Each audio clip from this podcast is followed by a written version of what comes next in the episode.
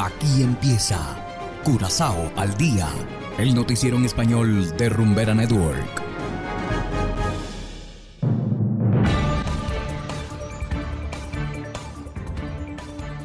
Una feliz tarde a todos nuestros oyentes de Rumbera Network 107.9 FM.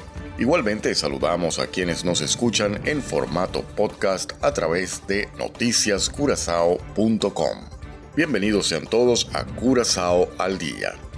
Y a continuación compartimos con ustedes los titulares más relevantes de hoy viernes 21 de octubre de 2022. Parlamentarios holandeses aconsejan al Estado que pida disculpas por el pasado esclavista de sus ex colonias. Ministro holandés Hoekstra de Relaciones Exteriores visitará países del Caribe. Casi 7.000 turistas de crucero llegaron a Curazao. Y en internacionales, migrantes venezolanos optan por permanecer en Colombia tras negativa de Estados Unidos. Esto es Curazao al día con Ángel Van Delden.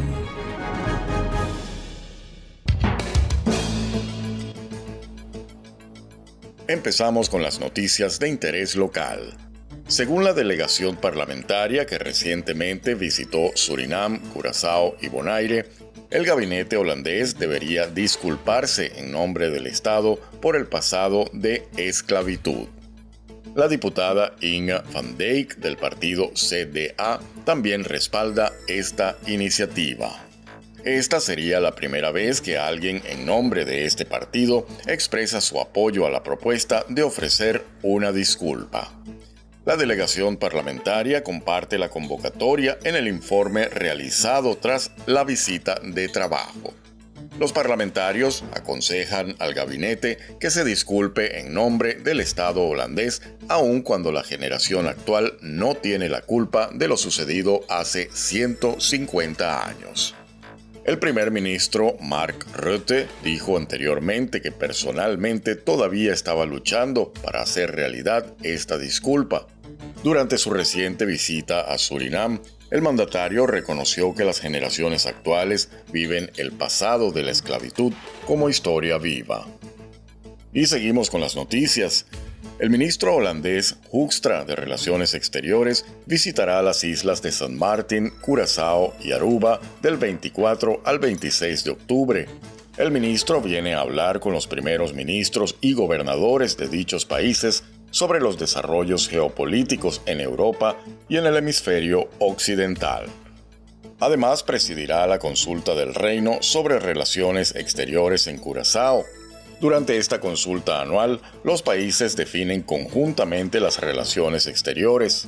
Los ministros abordarán, entre otros temas, las consecuencias de la guerra en Ucrania para el Caribe y particularmente se discutirá sobre las relaciones con Venezuela. Y seguimos ahora en materia de turismo. Curazao tiene un buen comienzo de temporada de cruceros. Ayer el Norwegian Prima atracó por primera vez en el puerto de Curazao. El flamante crucero llegó con más de 2.000 pasajeros a bordo. Este es el primer barco de los seis más nuevos que gestiona la línea Norwegian Cruise en la clase Prima, que es la clase más nueva de esta línea. El Norwegian Prima fue puesto en servicio en agosto de este año el barco tiene 299 metros de eslora. El Allure of the Seas también estuvo en puerto con aproximadamente 5.600 turistas. En total, unos 7.000 turistas de cruceros pasearon por el centro de Willemstad. Hacemos ahora una pequeña pausa y enseguida volvemos con más de Curazao al día. Cero copia, bebé. Es rumbera Curazao. Me fui de vacaciones con muchas cervezas y canciones. Un shot por la buena amistades y por las bendiciones. Dando palo aplastante. Me voy no es porque no te quiera. Me voy porque merezco más. No hay pa' más nadie. Y es que, si eres feliz, estás aquí. Continuamos ahora en el ámbito internacional. La decisión de Estados Unidos de cerrar sus fronteras terrestres a los venezolanos migrantes irregulares redujo ostensiblemente su tránsito por la zona del Darién, pero obligó a muchos a quedarse en Colombia. Desde Colombia hacemos contacto con el corresponsal de La Voz de América, Manuel Arias Naranjo. Adelante.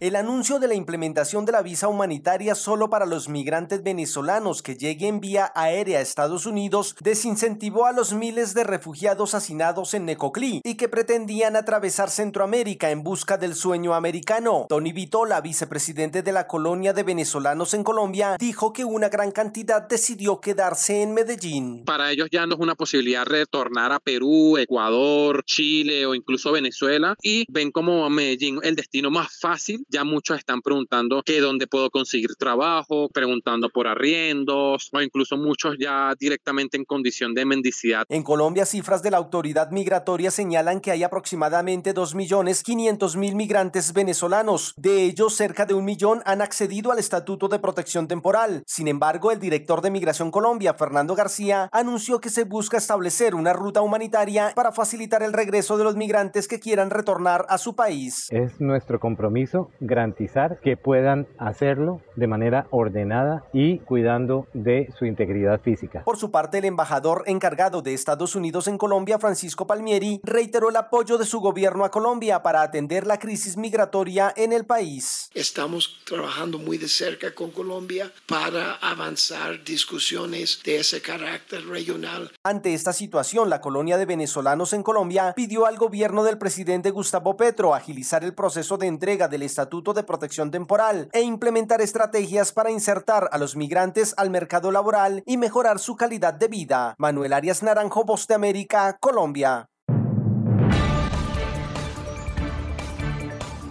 Y de esta manera, estimados oyentes, nos despedimos una vez más invitándolos a descargar la aplicación Noticias Curazao disponible totalmente gratis desde Google Play Store. Con esta aplicación podrán acceder a este noticiero y mucho más directamente desde sus móviles. Trabajamos para ustedes Saberio Ortega en el control técnico y ante los micrófonos Ángel Van Delden. Tengan todos una feliz tarde y será hasta la próxima semana. Aquí termina Corazao al Día, el noticiero en español de Rumbera Network, 107.9 FM.